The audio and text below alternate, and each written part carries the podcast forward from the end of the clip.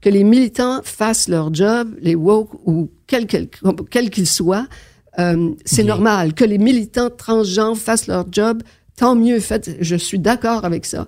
Mais que les autorités, euh, les institutions euh, décident de faire place nette pour ne pas avoir de problème, je suis absolument en désaccord.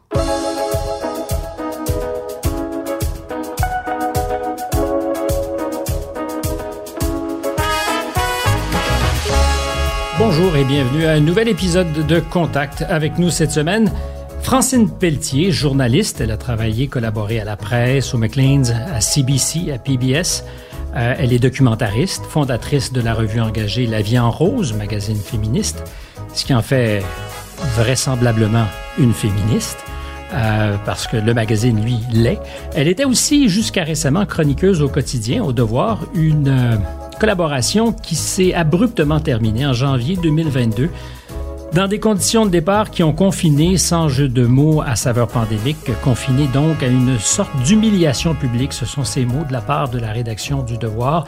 Et euh, d'abord, bonjour Francine. Bonjour Stéphane. Merci d'avoir accepté l'invitation.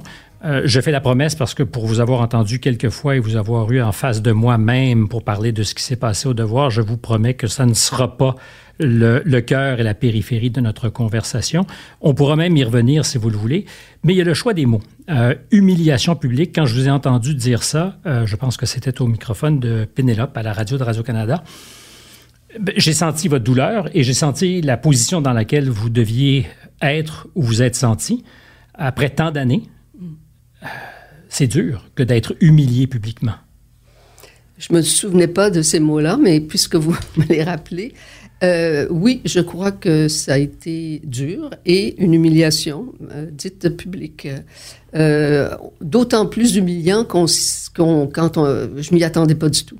Alors, quand on pense bien faire son travail et tout à coup, on reçoit une gifle et toute une gifle, c'est pour le moins surprenant.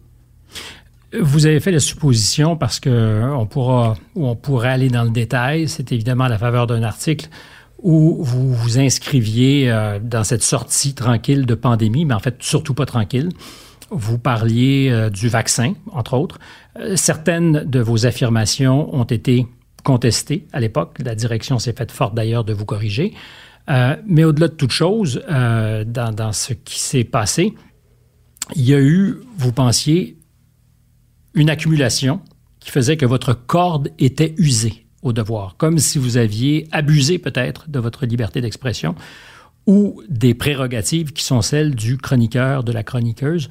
En quoi, selon vous, quand vous y pensez, vous avez pu user la corde? Parce que par définition, il me semble qu'une chroniqueuse ou un chroniqueur, ça pousse toujours un peu. Ça nous force à penser en dehors des clous. Effectivement. Et, c'est pour ça que, je dis que je croyais que j'étais tout à fait à ma place. Euh, quand Brian Miles a été nommé le nouveau directeur du Devoir, je me souviens qu'il avait, il avait expliqué son, son, intention vis-à-vis le journal de, d'en faire un journal de débat. En fait, ça a toujours été la mission du, du Devoir. Et il réitérait le besoin de, de la libre expression, de la circulation des idées. Et je lui ai écrit après l'avoir entendu euh, pour lui dire euh, on va aller manger, on va en discuter. Euh, je suis ta femme. moi, je suis. I'm with you. Absolument, je suis de ce combat-là. Euh, quelque part, la grande majorité de ma vie de journaliste a été celui de, d'une presse d'opinion. et je vais simplement rapprocher un peu votre microphone pour qu'on vous entende mieux. Voilà. Donc, j'ai toujours été, euh, mon éducation en journaliste a été celui d'une presse d'opinion justement avec la vie en rose notamment. Euh, et donc c'est quelque chose que j'aime que je connais et je me disais tant mieux à la bonne heure si on, est sur la même euh, longueur d'onde. Donc je, je croyais tout à fait être ce qu'il cherchait. Euh, d'autant plus que y a le, devoir a des, a des, euh, des, des, penchants de gauche, on pourrait dire. Euh, Et, donc, euh, quand j'ai compris que ma corde était usée parce que bien des chroniqueurs leur donnent du fil à retordre. Euh, Christian Rioux, pour ne pas le nommer, mm-hmm. il y en a plusieurs qui qui sont très controversés. Je l'étais parmi certains lecteurs et lectrices du Devoir, mais Christian Rioux et d'autres, mm-hmm. notamment Christian Rioux l'était également. Donc, il l'est toujours. Il l'est toujours. Donc, je me suis dit, s'il y a de la place pour Christian Rioux, il y a de la place pour moi. Évidemment, le procès qu'on vous fait, c'est que euh, vous n'auriez pas respecté les critères euh, basiques de la déontologie journalistique. Et rassurez-vous, je ne suis pas en train de vous faire un procès. Euh, plusieurs ont dit, mais il y a des, des fautes qu'il ne faut pas commettre. vous avez dit des choses, par exemple, sur des études qui n'étaient pas encore peer-reviewed, qui n'avaient pas encore été revues par les pairs fait toutes sortes de choses qui étaient peut-être légitimes, mais qui aussi peuvent être utilisées à géométrie variable. C'est-à-dire qu'il y a peut-être d'autres cas où des gens ont commis des opinions qui n'étaient pas parfaitement validées, mais qui leur ont pas valu euh, l'excommunion, alors que dans votre cas, ça a été ça. Euh, et je me dis, est-ce qu'il y avait donc des vérités ou des, des, euh, des choses à ne pas dire? Et certainement pas des vérités, parce que c'est tout à fait discutable dans un cadre pandémique. Oui. C'est-à-dire que je suis convaincu que euh, n'eût été de, du, du, contexte pandémique, la pandémie, euh, j'aurais, je, probablement que j'écrirais encore aujourd'hui au devoir. Euh, il est fort possible que d'autres de mes, de mes positions ont eu l'heure de, de, déplaire à certains moments sur la loi 21, notamment, euh, possiblement d'autres sujets. Parce qu'on n'est pas là où on attend la femme de gauche sur la loi 21 avec vos positions. Ben, en fait, c'est possible d'être. Euh, Je suis entièrement d'accord, mais apparemment, certains sont surpris peut-être de voir que vous avez des réserves sérieuses sur cette loi 21, alors que il y a une partie de la gauche, puis certainement plus que de la gauche, parce que ça a été euh, voté par la CAQ, cette, euh, le gouvernement donc qui est en place au Québec. mais il y a une surprise quand on vous entend ou on vous lit ayant des réserves. Euh, je pense que la, surprise, c'est parce qu'on croit que la, vraie position féministe par rapport à la loi 21, puisque ça cible notamment les femmes musulmanes, notamment le voile, que toute bonne féministe devrait être pour cette loi-là. Alors que je pense que c'est tout à fait possible d'être féministe et d'être contre la loi, euh, et j'en ai souvent fait la preuve, je pense, mais je suis pas la seule. Mais pour revenir au contexte de, ma pandémique. De pandémique, je crois que et je, je, je réfléchis beaucoup là-dessus. Je, je, pense en faire un livre éventuellement, d'examiner ce qui s'est passé dans, dans, des périodes de crise euh, comme celle de, la pandémie. Mm-hmm. On ne pense pas normalement. On n'agit pas tout à fait normalement. Avez-vous souvenir dans votre longue carrière, euh, et je ne suis pas ici en train de vous éreinter par agisme, mais il reste que vous avez travaillé depuis longtemps, de quelque chose qui s'apparente à ce que nous avons traversé. Oui, pour moi, euh, justement, la première chose qui m'est venue après le congédiement du devoir, c'est de me remémorer qu'il n'y a que deux moments dans ma vie de journaliste où j'ai vécu ce qu'on pourrait appeler une certaine censure. J'ai toujours eu les coudées assez franches. Je me suis toujours assez organisée pour les avoir. Je ne me mettais pas dans des endroits où je savais qu'on voudrait me, taire à tout, à tout instant. Mais il y a seulement deux moments euh, où ça, ça, ça m'est arrivé. Et la première fois, c'était une semaine après Polytechnique. En 89, donc? En 89. J'étais chroniqueuse à la presse euh, le samedi. Et euh, j'avais soumis comme chronique, ma chronique, un texte qui était basé sur un, une rencontre que j'avais eue avec un homme qui m'avait appelé euh, quelques jours après le, drame. Et je, je, je l'ai souvent raconté parce que ça ne s'oublie pas. Euh, il m'avait, il m'avait euh, d'entrée de d'entrée de jeu m'avait dit si vous voulez interviewer Marc Lépine après sa mort, interviewez-moi. Parce que je sais comme il, comment il pense.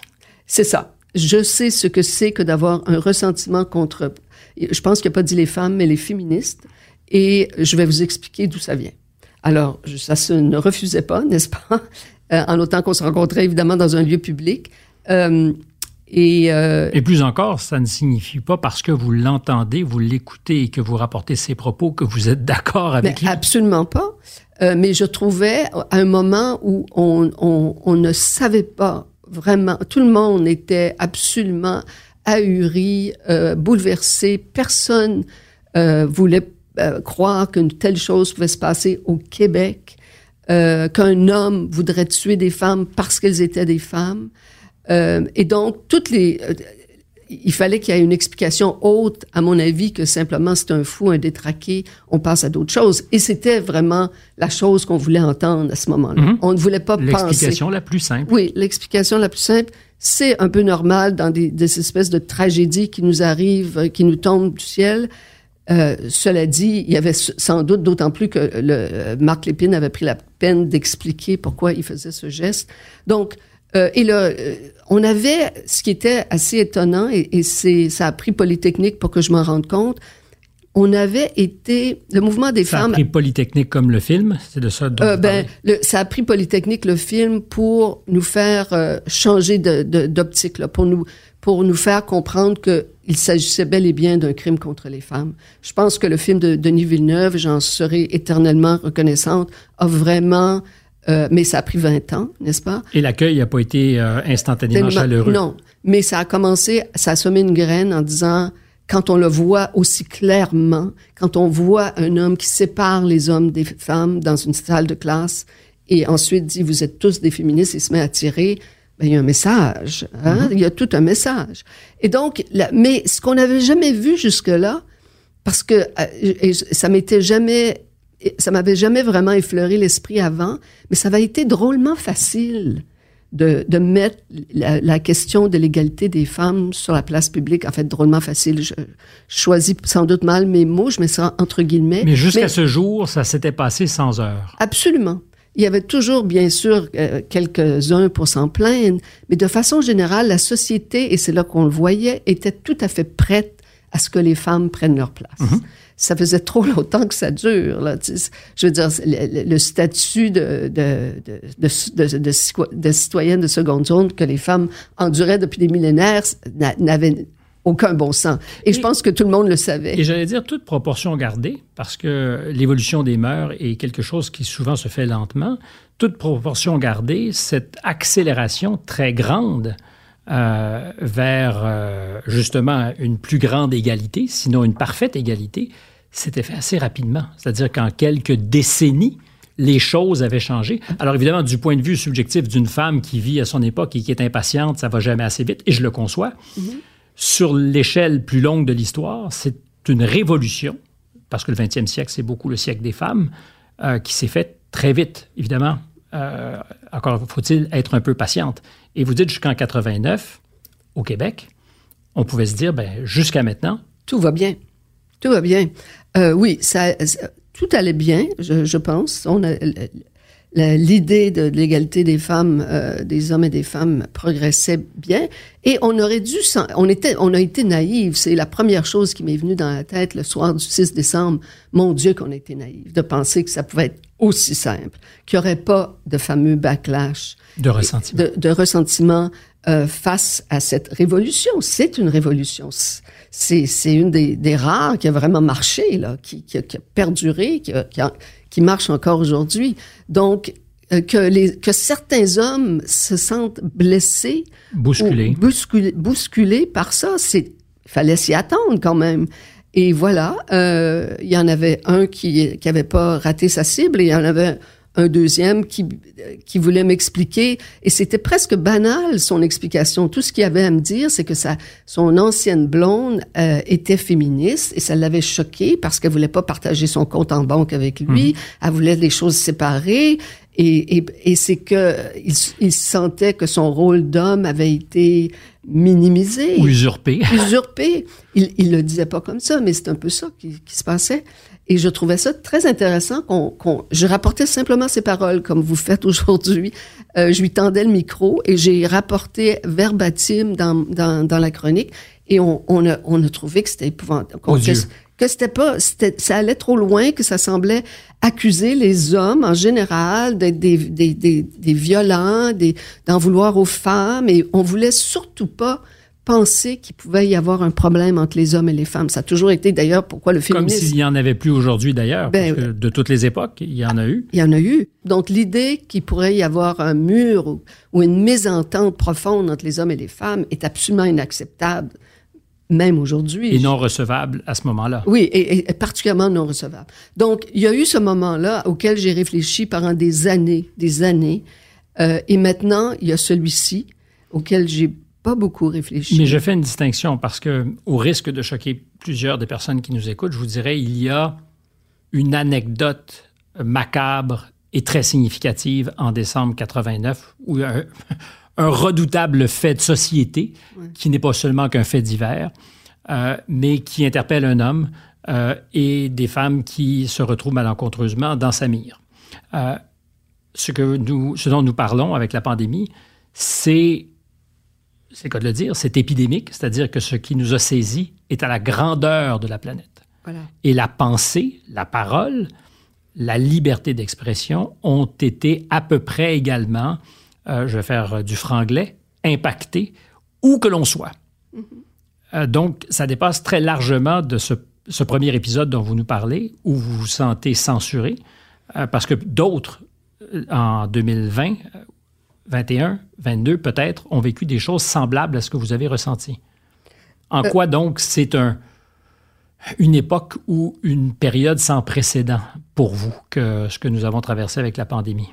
Ben, vous, parce que vous le dites vous-même, c'est-à-dire que la planète s'est arrêtée. Si on, on avait dit à, à, à n'importe quelle euh, société, euh, qu'un homme euh, comme Marc Lépine, il y, aurait un, des tueurs de masse qui en voudraient à certaines personnes, puis qui euh, les, les, les, éliminerait, les assassinerait sur la place publique. Je pense que les gens seraient plus prêts à croire ça que si on leur avait dit, vous savez, il viendra un moment où tout va arrêter sur la, la planète -hmm. entière.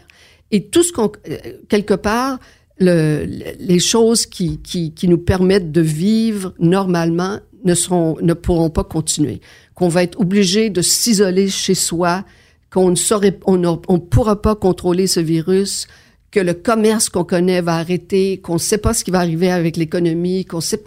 Personne n'aurait cru à ça. C'est de la science-fiction, ça. On est le... tous d'accord. On a fait ce constat à peu près partout.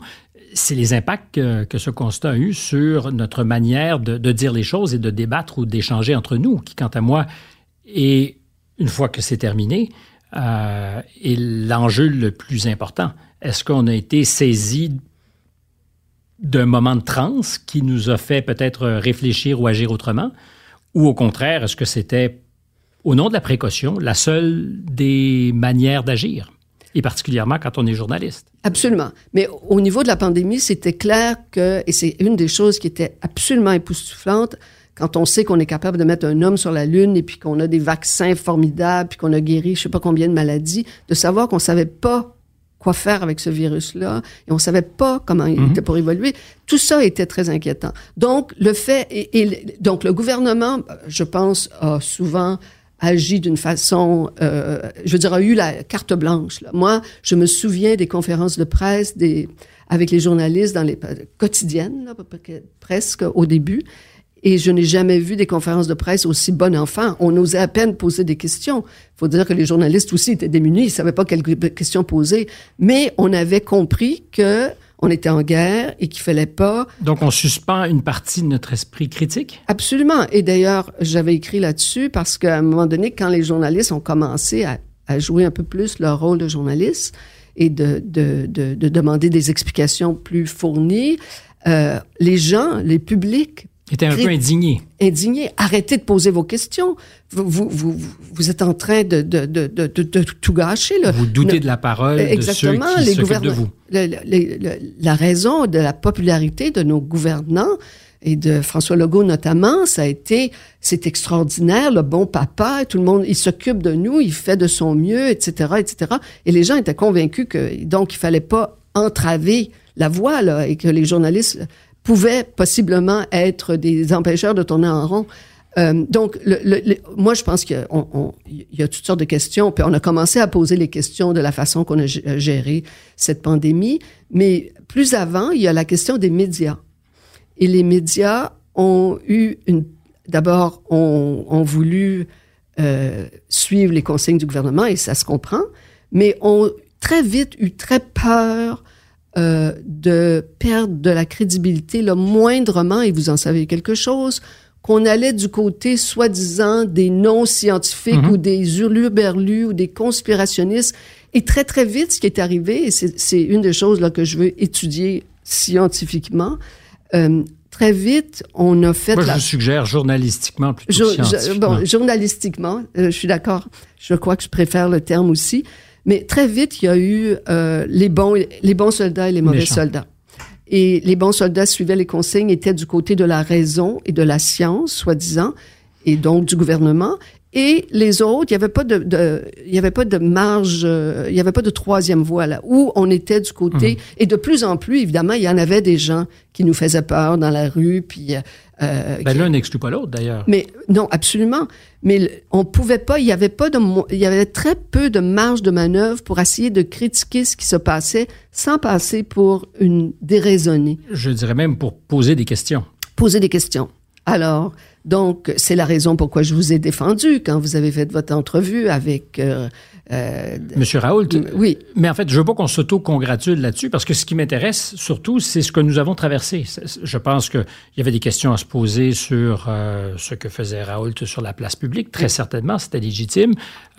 puis je veux pas refaire, cette, réinstruire cette histoire-là parce qu'elle est, elle est sans fin et elle me dépasse largement comme ce qui vous est arrivé vous dépasse un peu aussi largement. Mais c'est euh, est-il possible qu'à la faveur de cette crise, euh, nos réflexes journalistiques aient été un peu engourdis? C'est une des questions que je me pose. Ou alors peut-être que nous étions dans le champ en acceptant, dans ces circonstances extrêmes, de donner la parole à des gens qui pouvaient penser différemment. Moi, j'ai toujours pensé que mon métier, c'était en toutes circonstances de faire valoir toutes sortes de points de vue. Euh, puis, non. Et, mais je suis convaincu que encore une fois, n'eût été de la pandémie, vous auriez donné la parole au docteur Raoult, qui est quand même qui a longtemps été controversé dans son domaine et tout ça. Euh, tout le monde vous aurait applaudi. En fait, tout le monde, beaucoup, certains vous auraient critiqué sans doute parce que c'est quand même un être assez à part. Mais, oui, oui, tout à fait. Mais, il reste que c'était pas non plus quelqu'un qui, vivait dans la marge. Absolument pas. Il y a des choses à dire, cet homme-là. On peut les critiquer et beaucoup de scientifiques et d'autres médecins les critiquent et d'autres l'appuient. Mais je pense qu'il faut écouter mhm. les deux côtés. Et la, mais la pandémie faisait en sorte qu'on c'était un éteignoir. On ne veut pas entendre mhm. ça comme on voulait pas entendre au moment de la Polytechnique que les hommes pouvaient avoir du ressentiment contre les femmes ou le féminisme. Euh, vous avez été ébranlé par tout ça? Parce que je vous ai senti, on n'est pas des intimes, on s'est vu quelquefois dans, dans, notre vie, mais on ne se connaît pas, euh, sinon qu'en dehors de, deux ou trois occasions où on s'est croisés. Euh, puis j'ai eu le sentiment, quand je vous ai revu il y a quelques mois, et encore aujourd'hui, compte tenu de ce que vous avez traversé à titre personnel, je reviens sur les mots, puis je ne tiens pas à vous les, imposer, mais cette humiliation publique que vous avez été euh, bouleversé, euh, ébranlé. Et comme je l'ai été à la hauteur de ma pratique aussi quand j'ai traversé ce que j'ai traversé, parce que j'ai jamais pensé pouvoir être au cœur de la controverse. Et j'imagine que vous n'avez pas pensé non plus, sinon que quand on fait des chroniques, évidemment, on peut générer du mécontentement, avoir des opinions adverses, mais euh, pas être prise à partie comme vous l'avez été? Non, euh, non. D'autant plus que je savais que j'étais quand même, je m'avançais un peu euh, sur, euh, sur des questions qui, effectivement, à, l'heure qu'on était, à l'heure de la pandémie, étaient un peu délicates, mais que j'avais déjà abordées dans nombreuses chroniques, tout en prenant la précaution de dire ceci ne remet pas en question la question du vaccin, euh, je l'ai dit euh, nombreuses fois que le vaccin, c'est pas une remise en question du vaccin, mais c'est d'essayer de, de regarder toutes les avenues.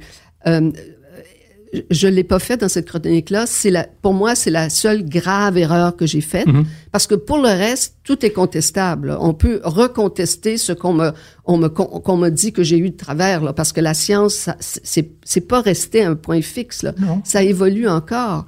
Euh, et en plus, j'étais d'autant plus euh, éblou, euh, renversée que, que je me je, je rapportais quelque chose qu'un autre journal, et pas le moindre, le Globe and Mail, avait publié avant. Donc, je me sentais un peu euh, protéger. Mais pour revenir au sens de votre question, c'est pas ça.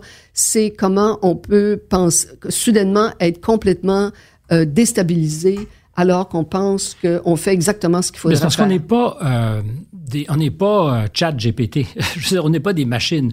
Euh, vous, moi, puis on pourrait faire la liste de tous les journalistes, de tous les chroniqueurs qui font euh, nos métiers, et on ne se définit pas en dehors du monde dans lequel nous vivons. Donc, ce que vous avez traversé, nécessairement, va laisser une empreinte indélébile. Oui. Puis je pense que, et encore une fois, je ne ferai pas d'agisme, mais à 30 ans, on a encore un système nerveux capable peut-être d'encaisser les plus durs coups. J'avais 55 ou 56 ans quand c'est arrivé. Puis je, encore une fois, je veux pas qu'on parle de nous trop, euh, mais je me rendais compte que je n'avais pas effectivement la même capacité pour encaisser que je l'aurais fait peut-être à 30 ans. Oui, il y a ça. Et je, d'ailleurs, je l'ai dit euh, euh, à Brian Miles que franchement, je, d'abord, j'aurais pas été si j'avais été syndiqué au devoir, j'étais, je faisais partie des permanents, je serais encore là, là j'aurais été défendu par le syndicat, mais, euh, mais je, je pense que à la, le fait d'être une femme, le fait d'avoir l'âge que j'ai, le fait de, de, Vraiment? Moi, je pense qu'il y a de ça, oui, euh, qu'on a senti que j'étais plus dégommable et que ça paraîtrait pas, que les gens étaient prêts à, à dire, à le, fait, à le, à le donner. Est-ce qu'il y avait un bénéfice euh, vertueux? À dire on a le courage de se débarrasser de quelqu'un qui a fait des erreurs de fait dans un contexte où on n'en tolérera aucun, aucune? Ben, il faudrait leur demander. Mais votre je, intuition, Francine? Euh, je, moi, je pense qu'ils ont fait une, une erreur et, et je, on me l'a confirmé avec beaucoup de gens. Des centaines de gens m'ont écrit pour, pour me dire à peu près la même chose. Euh, euh, mais je suis certaine encore aujourd'hui qu'ils croient qu'ils étaient dans le droit chemin. Euh, et euh, mais en fait, je peux pas parler à leur place. Et on le fera pas. Vous avez très tôt soupçonné que la corde était usée parce qu'il y avait plusieurs sujets épineux, difficiles que vous aviez eu le courage ou l'audace d'aborder. Vous choisirez le, le bon mot. Peut-on peut-être en faire l'inventaire? À commencer par le fait que vous êtes une féministe un peu atypique. Moi, j'ai toujours une allergie euh, à la ligne juste. Et d'ailleurs, euh, pour revenir... Avez-vous déjà milité dans un parti communiste non. pour avoir été euh, si tôt initié mais, à ce que la ligne juste... Non, mais vous savez, à l'époque, à l'époque où, où, où moi, j'ai découvert le, le, le, féminisme et le mouvement des femmes ici au Québec, c'était c'était les années 70. Alors, c'est le communisme, les, les, les partis d'extrême gauche étaient pullulaient, là. C'était pas, ils étaient partout. Et la ligne juste, tout le monde savait, de, il y en avait beaucoup de lignes justes, là.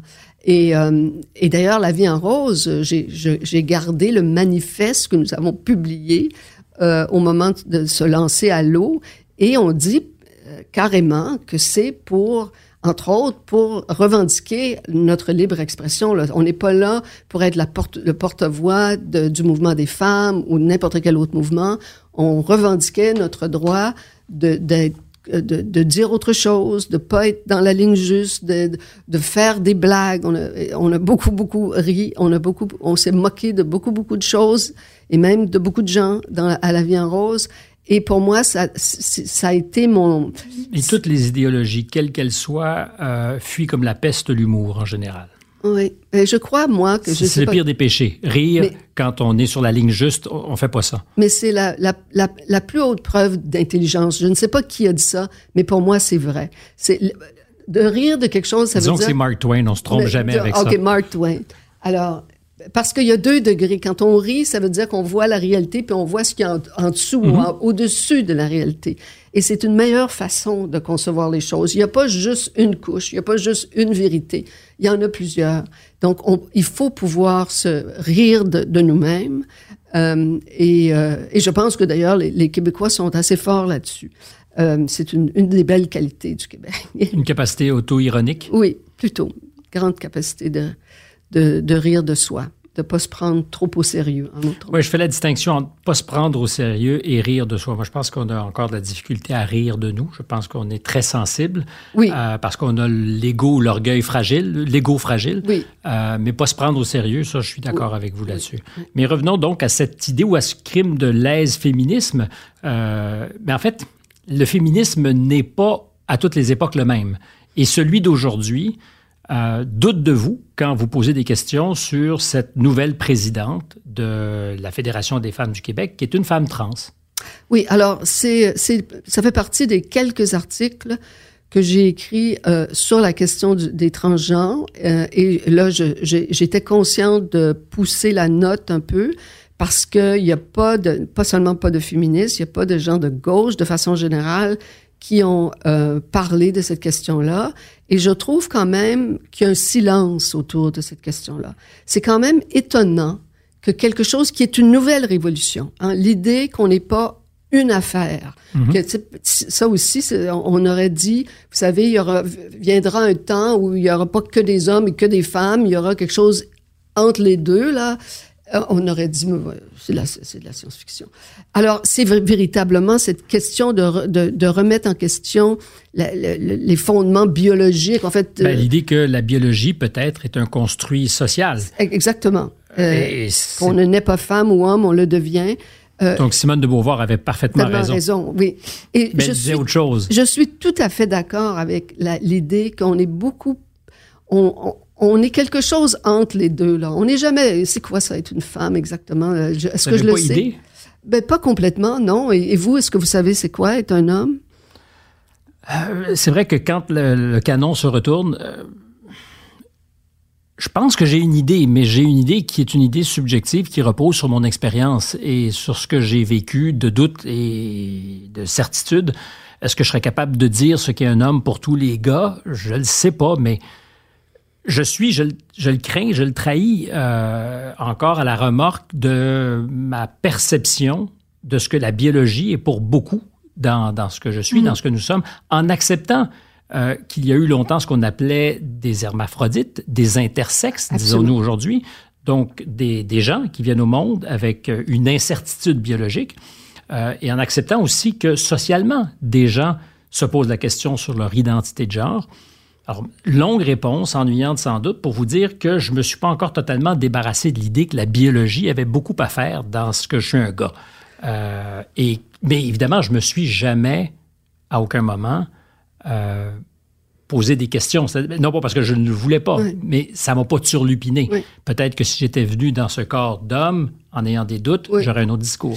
Alors, la question de... Euh, on avait déjà commencé à, questionner cette les, stéréotypes extrêmement néfastes. Un homme, c'est fort, ça pleure pas, c'est agressif. Une femme, c'est... c'est un peu risible, ça, déjà, comme idée. Oui, c'est déjà... On l'a déjà prouvé que plus... J'ai toujours pensé que plus les femmes vont, faire, vont être éduquées exactement comme les hommes et les hommes comme les femmes, on sera pas beaucoup plus empathique, on sera pas beaucoup plus agressif de ce côté-là, pas beaucoup plus empathique de ce côté-là. On va, on va être, on est des êtres humains.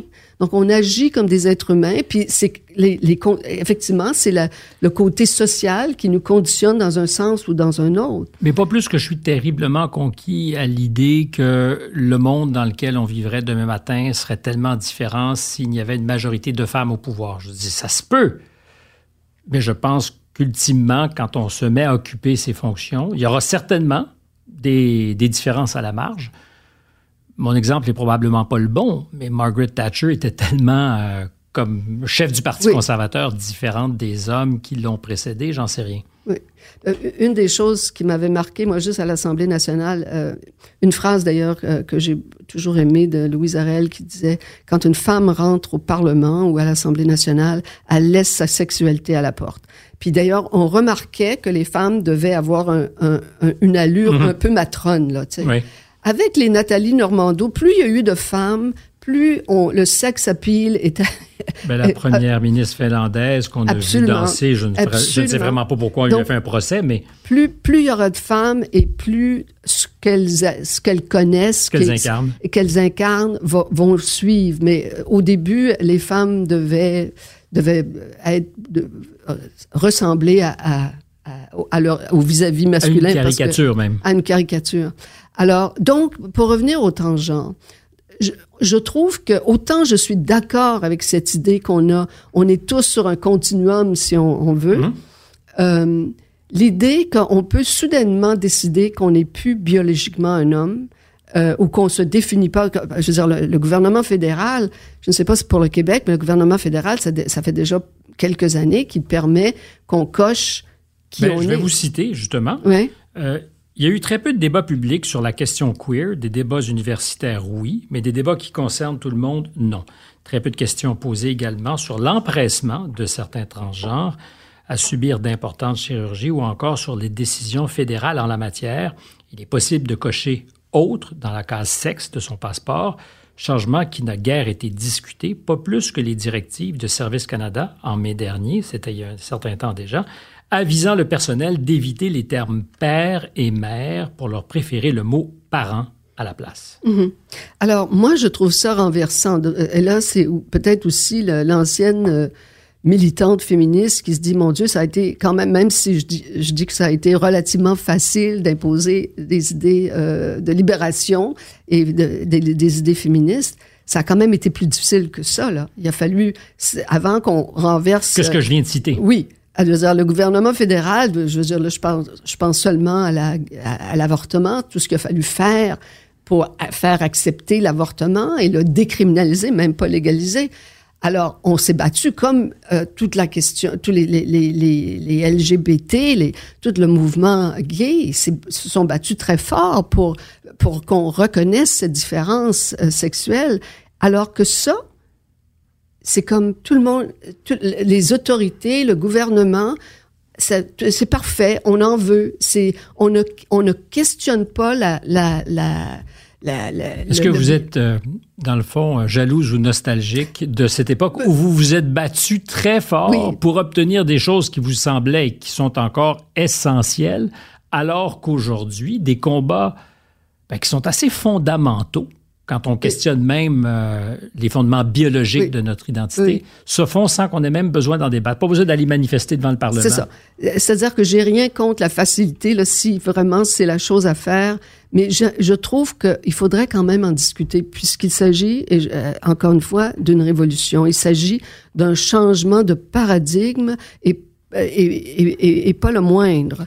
Donc, est-ce qu'on peut en parler? Et là, je- la raison de... Pour, la, la question, je suis certaine que l'élection de, de Madame Bouchard a été a fait grincer des dents, mais personne n'en a parlé. Donc c'est pour revenir à votre question, pourquoi est-ce que je suis pas typée? De Mme Bouchard? euh, de oui, Madame euh, à la FFQ. Oui, oui, tout à fait. Je m'excuse. Je, je cherche son prénom. Euh, Gabriel. Gabriel. Euh, donc, et je ne remets pas en question qu'il qu'il me fallait euh, le fait qu'elle soit élue. là. Peut-être que c'était effectivement la personne à, à élire.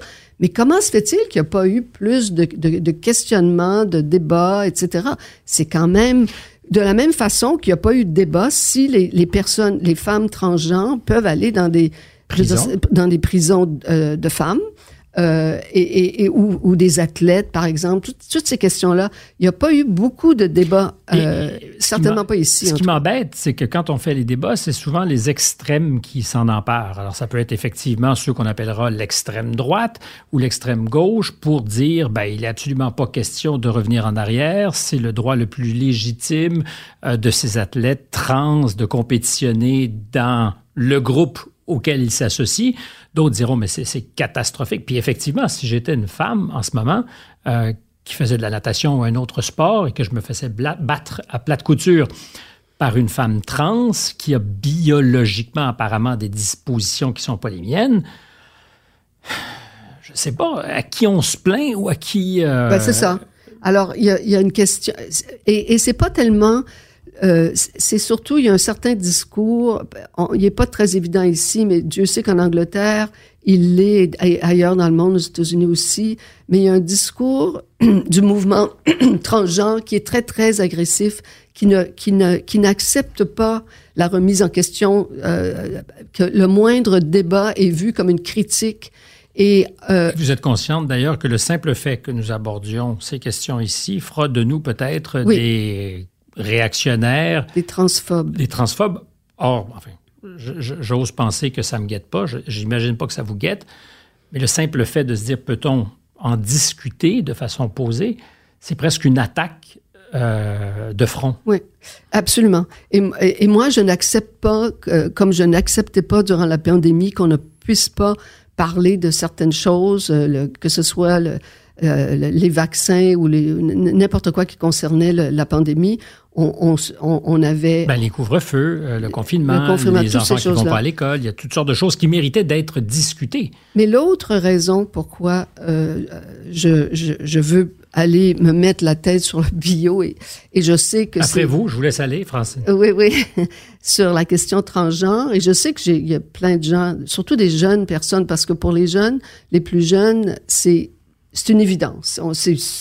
C'est comme le jour, euh, la nuit suit le jour, ça, ça se pose même pas comme donc, question. Donc, on serait simplement largué en ce moment, vous, et moi. Oui, c'est euh, donc je, suis une vieille qui comprend pas. Là. Je, je, sens ça de la part d'une.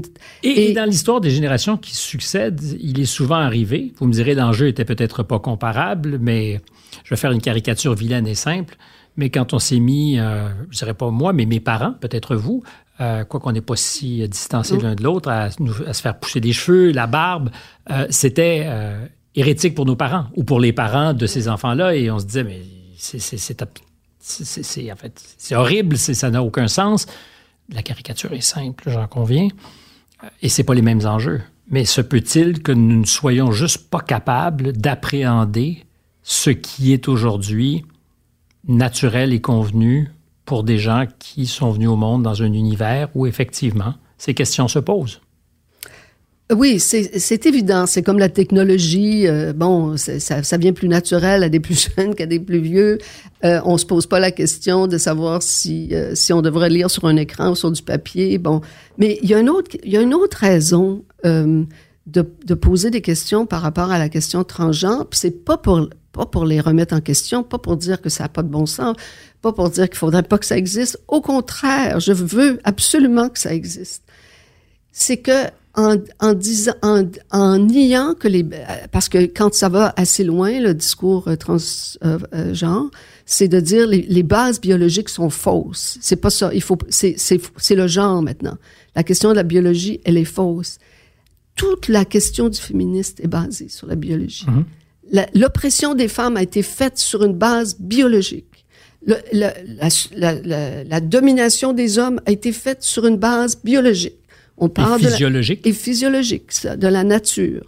L'homme est fort, donc l'homme doit mener. La femme est petite et faible, donc elle doit rester à la maison. Euh, on sait que ça n'a pas de bon sens. Cela dit, mais ça ne nie pas l'existence de cette biologie pour autant. Pour autant, elle existe, cette biologie. Et elle a, elle a fait des ravages.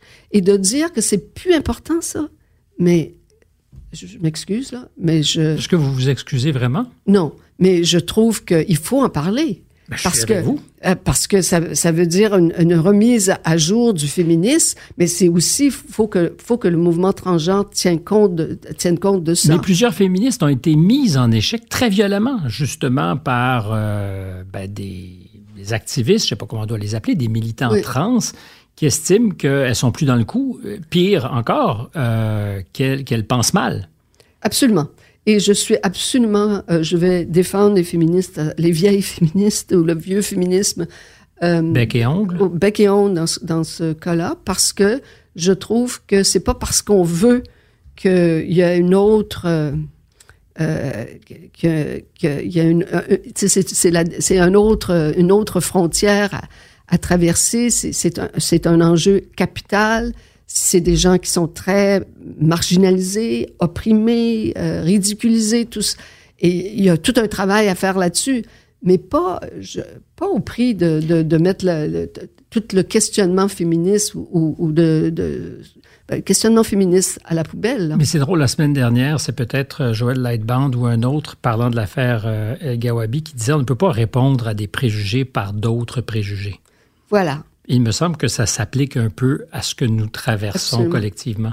On ne peut pas servir des préjugés à des gens qui semblent en avoir aussi, par exemple, sur ce que vous appelez les vieilles féministes. Or, peut-être que les combats que vous meniez n'étaient pas exactement les mêmes, euh, mais ceux qu'ils mènent ne sont pas exactement les mêmes non plus. Mais tout ça pour dire que je pense et c'était la raison un peu de publier ce livre, L'art de se mouiller, c'est que toute la question de transgenre, si elle passe comme du, du beurre dans la, poire, la lettre à la poste, c'est aussi l'époque dans laquelle on est où le, la, la, rectitude politique, pour revenir à la ligne juste, Elle n'est pas morte avec les marxistes-léninistes. On en a parlé à votre émission, Le Monde à l'envers. Il y a un contexte où les autorités, les institutions sont très euh, ligne juste. Ils veulent demanderesse même. Oui, ils veulent, ils veulent pas de, de problème. Ils sont, on veut être du bon côté de l'histoire. Donc, si quelqu'un se plaint parce qu'il y a soi-disant une discrimination pour le sexe, le genre ou quelque chose, oh, faut y voir. Et c'est pas les militants là qui Tout font. Tout à fait C'est ça. Et c'est les institutions qui font la job là, qui qui, qui censurent donc. Et qui censurent. Et moi, ça, comme je vous ai dit à, votre émission, que les militants fassent leur job, les woke ou quel qu'ils quel, soient, euh, c'est normal. Que les militants transgenres fassent leur job, tant mieux. Fait, je suis d'accord avec ça.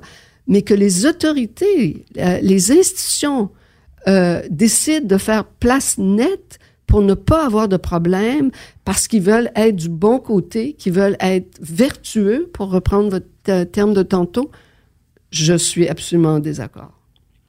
Alors, il faut, il faut remettre, il faut, faut discuter, parce que les gens ne discutent pas beaucoup. Je ne sais pas si vous avez remarqué. Non, hein? non, j'ai pas remarqué du tout.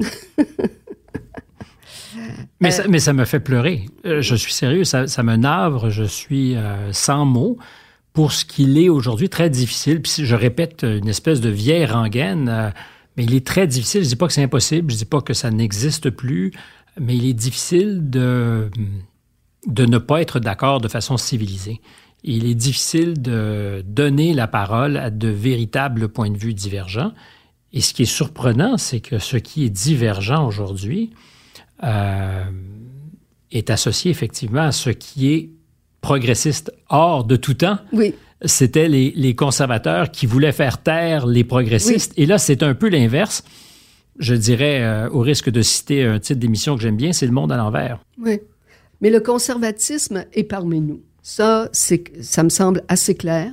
Et c'est, même au Québec, c'est assez clair parce que pendant des années, on n'utilisait plus le mot conservateur ou conservatisme au Québec. Après la Révolution tranquille, l'Union nationale a arrêté de s'appeler, considérer des conservateurs. L'ADQ, quand Mario Dumont a créé l'ADQ, il parlait pas de conservateurs non plus, parce que le conservatisme au Québec, c'était Duplessis, c'était la, la, la, grande noirceur.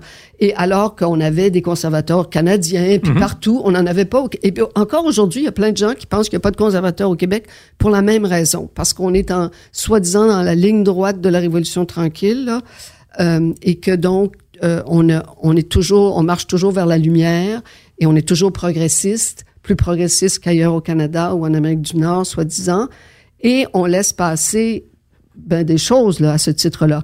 Comme?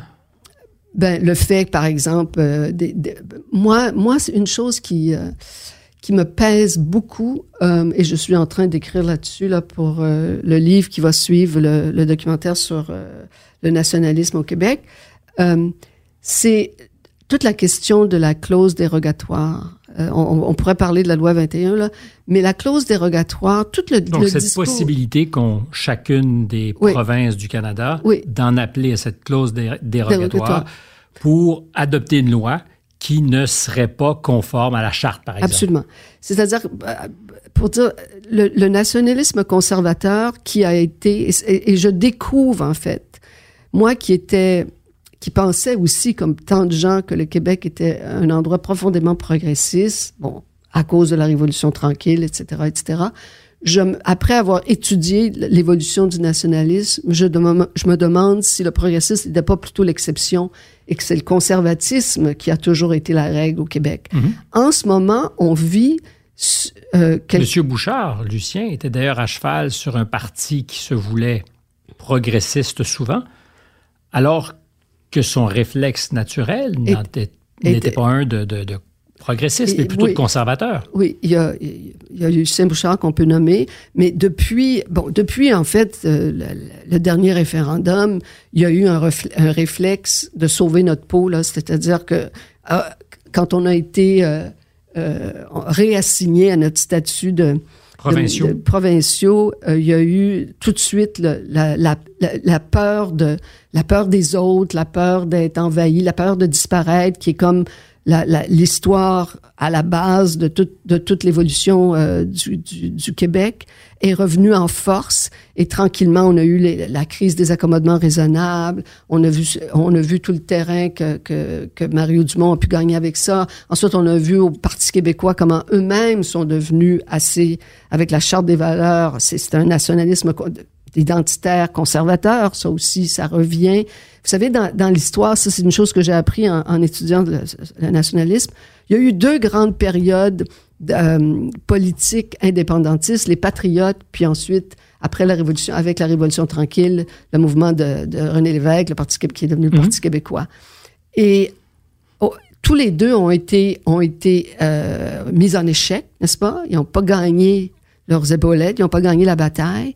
Et tout de suite après, ce qui se passe avec les patriotes, c'est très clair, ça devient un nationalisme culturel. Lionel Groux, on devient on n'est pas capable de gagner politiquement, alors on fait ce qu'on culturellement souverain. on va devenir, on va rester culturellement. Alors les trois assises sont évidemment la, la, religion, la terre, le terroir et la langue française, etc. Ça, ça a été la définition du nationalisme canadien-français pendant 150 ans. Et là, on a, on, on après la, Révolution tranquille, une nouvelle, euh, une nouvelle période politique foisonnante, progressiste, où on est très généreux, où on, on ouvre comme on n'avait jamais fait aux immigrants. La loi 101, la chose la plus révolutionnaire que la loi 101 a faite, c'est de permettre les, les, enfants des immigrants dans les écoles françaises. Évidemment. Euh, et c'est des faits. Et qu'est-ce qui arrive? Tout de suite? Le même le nationalisme euh, et François Legault, c'est l'épitome de ça, le nationalisme affirmatif culturel. On est les fiers Québécois. Euh, personne va nous dire quoi faire. Mais tout ce discours-là là, de nationalisme conservateur qui revient en force, il y, a, y a deux effets qui, moi, me fait peur. Un, face aux immigrants. On l'a vu, le discours, là, on traite les immigrants. On, est, on est assez cavalier avec les immigrants. On l'a vu lors de la dernière élection le, le, ministre du Travail qui les traitait de fainéants, Monsieur Boulet, et Monsieur Legault lui-même qui a parlé de violence, qui a, qui a fait une allusion, et, et le, le, chef actuel du Parti québécois qui a fait une, une allusion euh, semblable de, de, les immigrants, l'extrémisme que ça amène. Donc, mais je fais très attention quand on s'aventure là-dessus. Je, je ne vous mets pas en garde, mais c'est clair que le contexte électoral euh, fait qu'il y a souvent des dérapages très contrôlés. Euh, et dans le cas de, du, des dernières déclarations de M. Euh, Saint-Pierre Plamondon, euh, là aussi, un contexte politique qui, qui justifiait peut-être, qui, qui, joue défensivement. De là à dire que la position fondamentale, puis je n'essaie pas de vous contrer euh, pour le plaisir de, de, le faire, mais que la position fondamentale au Québec en est une de repli, je ne sais pas. Vous pensez vraiment? Ah oui, oui, c'est-à-dire, pour moi, c'est c'est quand même, ça demeure quand même un endroit relativement progressiste. Le Québec, étant donné la Révolution tranquille, effectivement, on sera toujours un peu plus euh, porté à, l'intervention de l'État, etc., etc. Mais le discours face aux autres, c'est-à-dire aux immigrants, ça, on voit un changement. Est-ce qu'il y a un lien à faire? Parce que le détour biographique qui est peut-être intéressant ici, par votre biographie. Est-ce qu'il y a un lien à faire entre ce que vous dites, puis je pense qu'on peut être né au Québec et penser la même chose que ce que vous avancez, mais vous êtes franco-ontarienne, mm-hmm. euh, arrivé au Québec en 1975, je mm-hmm. pense. Mm-hmm. Euh, est-ce que ça, ça teinte, ça serait tout à fait légitime, votre perception de ce qu'est le Québec? Euh, puis c'est pas une question piégée. Hein. Je, je, réfléchissais à ça en, en me préparant, en vous écoutant votre perspective n'est pas exactement la même. En quoi elle n'est pas exactement Parce que je connais quand même des gens qui pensent comme moi. Ah, mais c'est ce que je vous dis, c'est très possible de penser la même chose en étant venu au monde au Québec, il n'y a aucun doute. Jusqu'à quel point le fait que euh, vous ayez été minorité euh, francophone en Ontario jusqu'à l'âge de? 22 euh, ans, là, je sais plus trop. oui façonne cette perception du nationalisme québécois quand vous vous joignez à l'aventure? Ben, c'est-à-dire que si vous me dites que de comprendre... Je, je pose la question. J'ai vécu euh, au Canada anglais euh, et je comprends le Canada anglais. Mm-hmm. Donc, euh, j'ai sans doute plus de sympathie pour le Canada anglais euh, que... Ça nous sort d'une démonisation un peu binaire qui est toujours le bon Québec versus le méchant Canada. Mais est-ce que euh, ça, me, ça fait de moi euh, une autre genre de québécoise? Un petit peu peut-être, mais pas complètement. Euh, et, là où je voulais en venir avec le nationalisme conservateur, donc il y a deux choses qui me sautent aux yeux que je que je trouve très décourageant en ce moment. Bon, il y a, la question de l'immigration, la, façon qu'on qu'on traite, dont, on parle des immigrants, euh, qui est devenu qui est, qui est devenu beaucoup plus négative avec les années. Là, et je pourrais vous sortir des exemples. C'est ce que je suis en train de faire dans le livre. Mais c'est aussi toute la question, le discours, le fameux discours contre le multiculturalisme. Il y a au, au et, et, là, sans doute, c'est, je, je, je, il y a un côté canadienne, là, qui, qui, un peu la canadienne qui parle. Mais, mais c'était pas dit à charge, hein? c'est tout à fait oui. Euh, légitime comme point mais de vue. Il y a une telle diabolisation du multiculturalisme ici qu'on peut pas, personne, certainement pas un politicien, politicien peut se dire en faveur du multiculturalisme. C'est, c'est le diable. Euh, parce que c'est perçu comme un plan machiavélique de la part de Pérella Trudeau pour assimiler. pour assimiler, pour éteindre le Québec. C'est un peu plus compliqué que ça, euh, mais ce que je veux dire, c'est que à force de se dire, de ce, ça a été, c'est devenu notre nouvel ennemi pour moi euh, au Québec parce qu'il fallait bien s'en trouver un parce que l'impérialisme anglo-américain ça fonctionne plus là, c'est plus ça. On est devenu, le Québec est pas, est pas indépendant, mais il est debout pour citer Monsieur Parizeau. Euh, il est debout puis il est pas mal enviablement autonome à, à mains égards.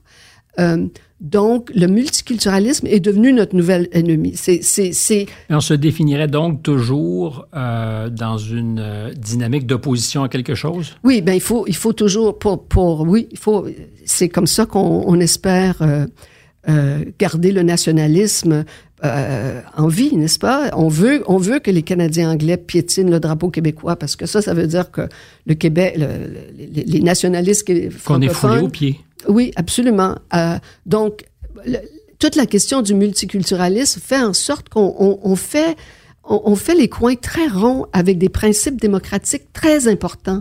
La, la clause dérogatoire, c'est une affaire qui a été organisée un, dans une cuisine, euh, la, la, fameuse nuit des longs couteaux, entre des premiers ministres à qui Jean Chrétien voulait faire un deal. Il voulait absolument qu'ils signent, euh, la, permettre la charte l'inclusion de la Charte des droits dans la Constitution canadienne. Donc, il a permis quelque chose qui, franchement, n'avait pas démocratiquement parlant, de dire qu'on peut sursoir au plus grand. Pour moi, c'est très important les, les, les, toutes les questions des chartes. C'est c'est ce que le 20e siècle fait de plus fort, la, la charte universelle des droits et libertés, où tout le monde, tout le monde, et peu importe sa race, son sexe, sa religion, etc., tout le monde est considéré égal.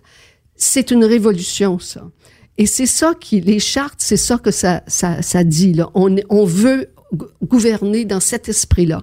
Et que parce que des petits premiers ministres de province décident Petit. que, ben, dans certains cas, oui, et dans d'autres cas, non, mais que qu'ils veulent garder les coups des franges pour mieux gagner leurs prochaines élections, et c'est souvent ça, et c'est ça que François Legault fait avec la loi 21 puis la clause dérogatoire, au nom de, de sursoir aux droits les plus fondamentaux, les plus essentiels, la base même de la démocratie, je me dis, on est en train de perdre quelque chose d'important. On, est en train d'effriter une conscience, et d'ailleurs, c'est, c'est pas juste moi qui le dis, là, tous les, les grands, euh, les, les, organismes qui mesurent l'état de la démocratie disent que dans la moitié des démocraties dans le monde, ça s'effrite. Et c'est la question du respect des droits et libertés, c'est la question du nombre de personnes qui vont voter, il y a toute la, montée de l'extrême droite, etc.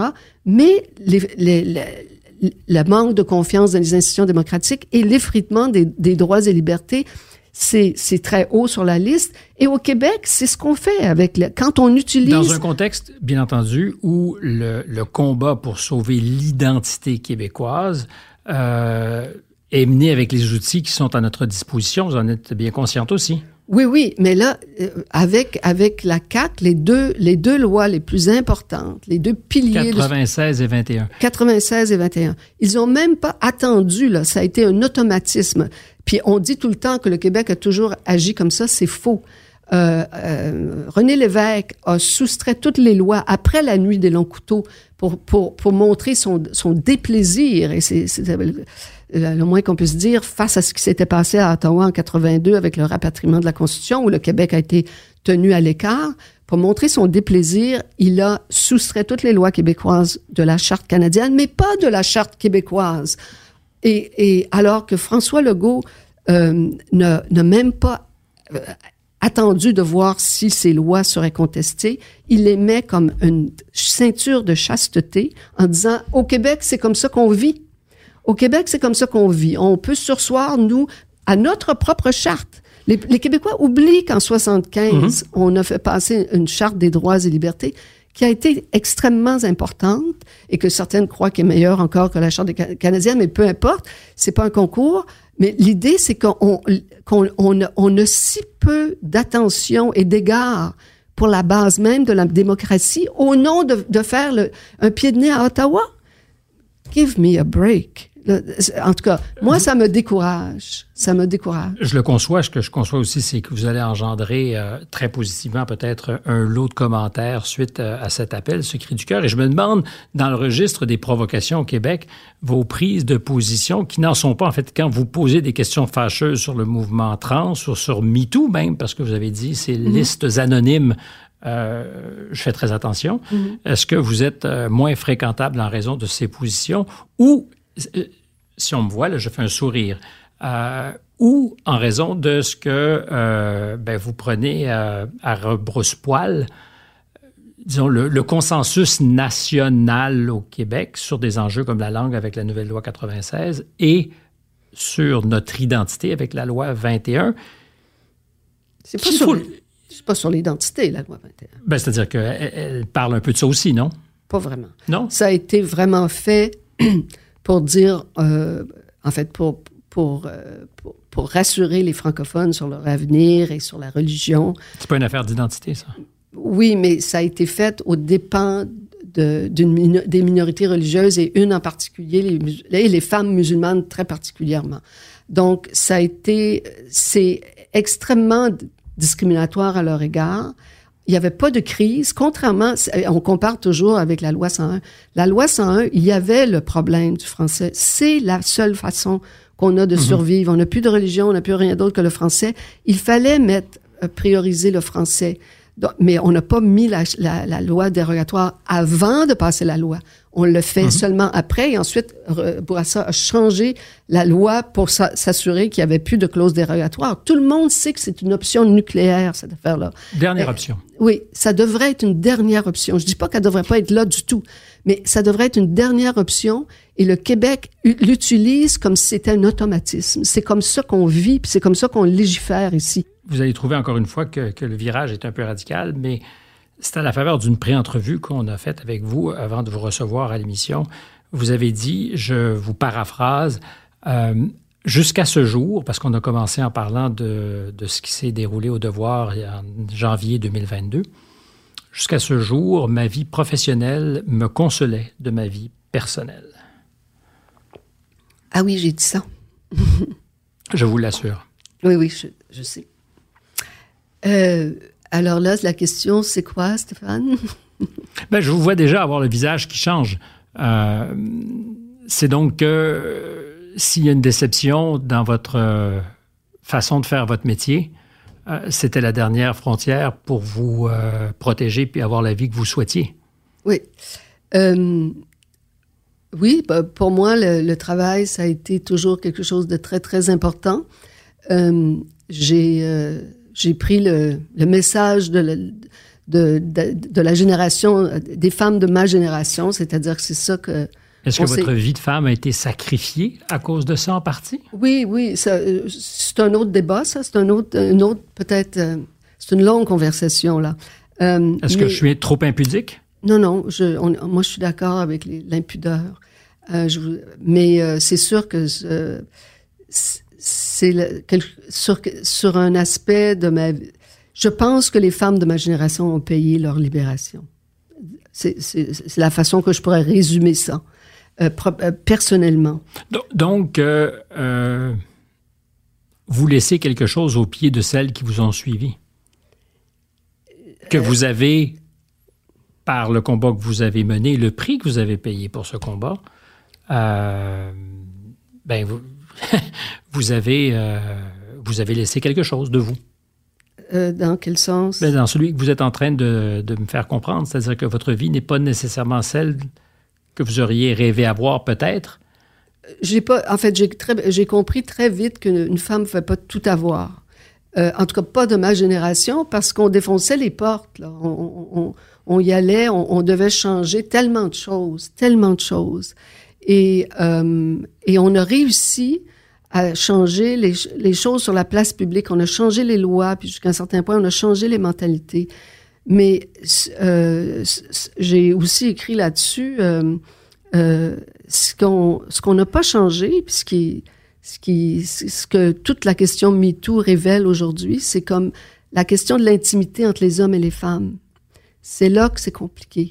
L'idée qu'on pensait au début qu'il y aurait une résistance des hommes euh, si on était pour mettre des femmes à la place des hommes, qu'on voulait pas des femmes ingénieurs, qu'on voulait pas des femmes astronautes, puis c'était pas ça le problème en fait.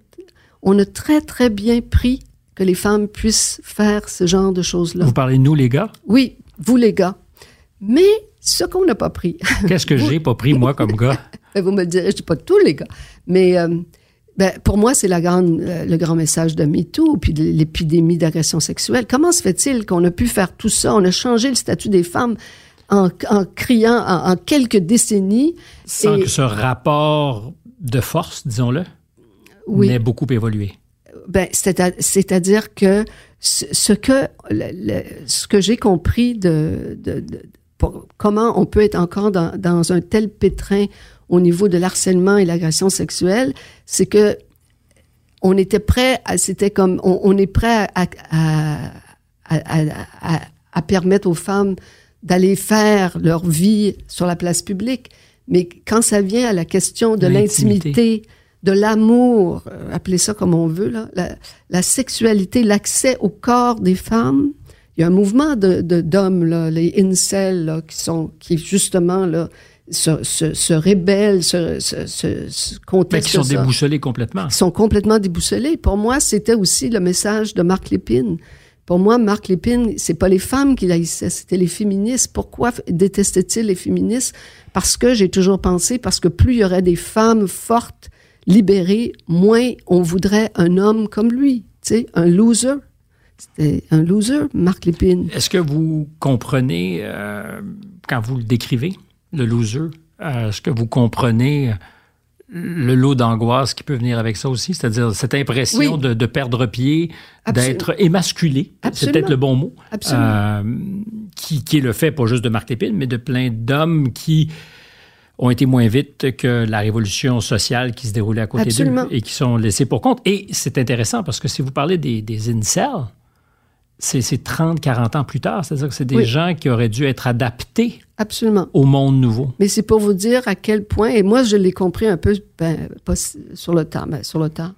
Oui, non, ça, ça, fait quelques années. J'ai pensé, j'ai eu un flash de ça euh, après Polytechnique à, à, cause de ce que Marc Lépine avait écrit et tout ça, euh, et comment il était avec les femmes.